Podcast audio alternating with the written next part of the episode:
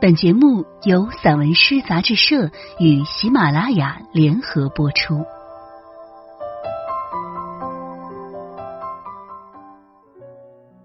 散文诗，一本可以听的杂志，纸本一样精彩哦。融媒体，阅无界。散文诗全本杂志因视频录制，可以从纸本每个作品标题旁边的二维码进入该作品及有声专辑的收听。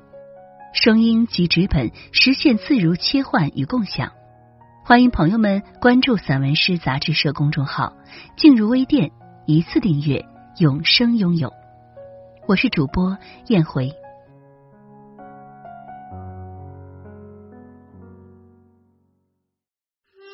那个腰系兽皮围裙的女人，佐夫，兽皮。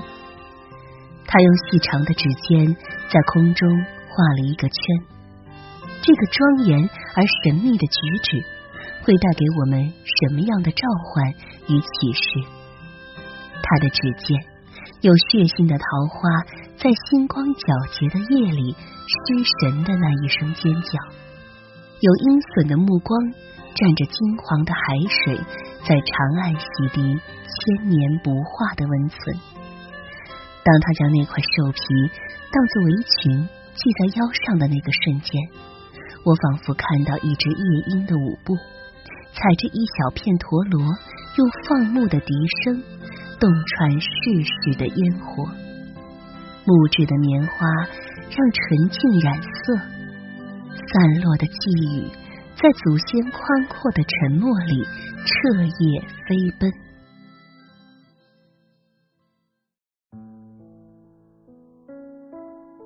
洞穴，我发现他的深邃不是眼睛，而是言语。他总会不失时机的举着火焰般的言语照耀我的身体，让我本就流血的伤口一下形成了幽邃的洞穴。他发出比月光还薄的笑声，用处子之镜望着我，我感到自己树枝般的骨头。在星星涂抹的荒野，哗哗作响，像一条渐逝的河流的尾声，弯过一座山，绕过一片林，最终消隐在他目光的尽头。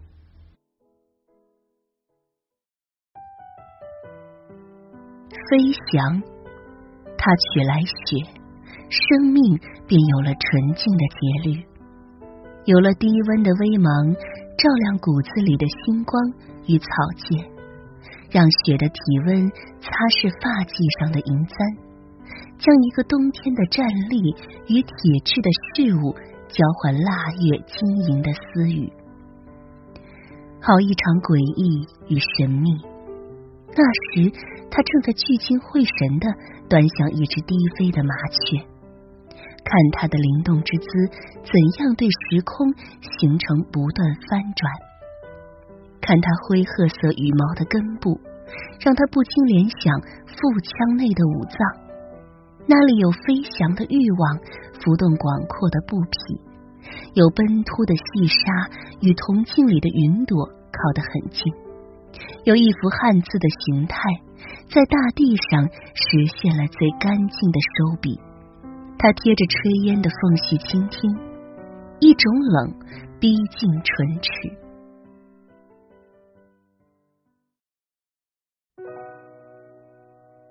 接纳，有人在低处喊话，支离破碎。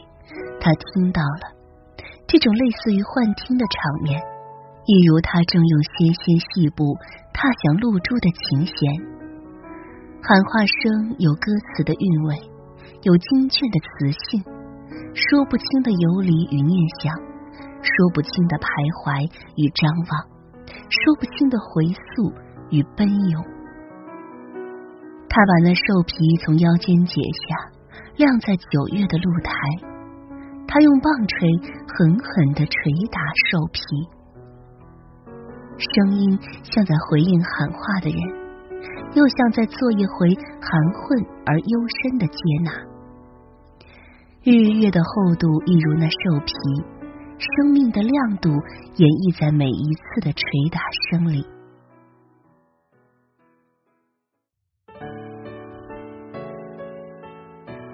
抽离，从舞台剧的角度讲，他对一间空房子外面围满了人群的设想，产生了或多或少的兴致。内虚外实，这似乎背离了事物按照其最初的本意发展下去的态势，就像两个身体相契的人，无形中在性情的尺度上产生相斥的距离，像午夜的尖叫穿过一个人的梦呓，搁浅在被月光漂白的沙滩上，从虚构到被虚构。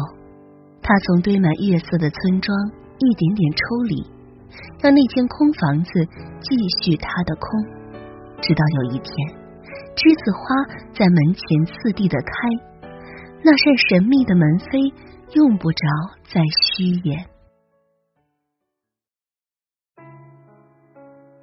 蛇舞，大风过后，一场扇形的舞蹈，他称之为蛇舞。他告诉我，他要借锋利的助推走完一程爬行式舞步。我看到他白皙的肚脐晃动纯银的扣环，浑圆的柔臂在时空的颗粒里曲曲延伸。粗犷中不失细腻，豪荡间更添委婉。那里有大山的起伏与星辰的合唱，长长短短。平平仄仄，直到把散落的影子丢在长满蒲柳的水洼间。这是沼泽里的蛇，兽皮围裙在腰际抖动，没有韵脚的空旷。那时，我的目光正从它的体内盗取火焰，穿过它嘶哑而粘稠的歌唱，我仿佛看到它脑后的一缕白发。一夜间，便在冬天的道路上童话般返青。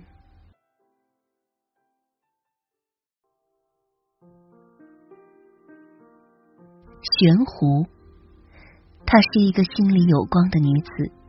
一串串祷词被悬壶中的烈酒煮沸，煮成绝壁上的松枝，伸出空悬中多出的部分。组成向阳的山坡上，一群童声绽放出清澈的合唱；组成一个跌倒的虚词，用虔诚的手杖撑起昨夜松软的月光。后来雪越积越厚，晶莹的颗粒里有小面积的乡愁，有治愈沉疴顽疾的药方，在某个寒冷的日子里堆叠成站立的怀旧。有破坏性想象，对着一场凌乱的过往，彰显词语的张力。那一刻，说不尽的轻言细语。他的兽皮围裙一下竟有了历久弥新的魅力，而时光真的让人无从辨识。一些凋零和期许，令湖中的记忆于缓行中变得悠远而苍茫。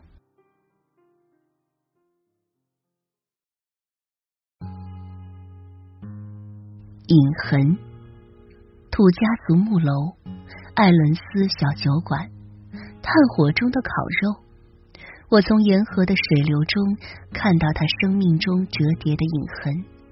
绿皮火车碾碎季节的盐霜，那匹白马和马背上的人已走过山一程，水一程。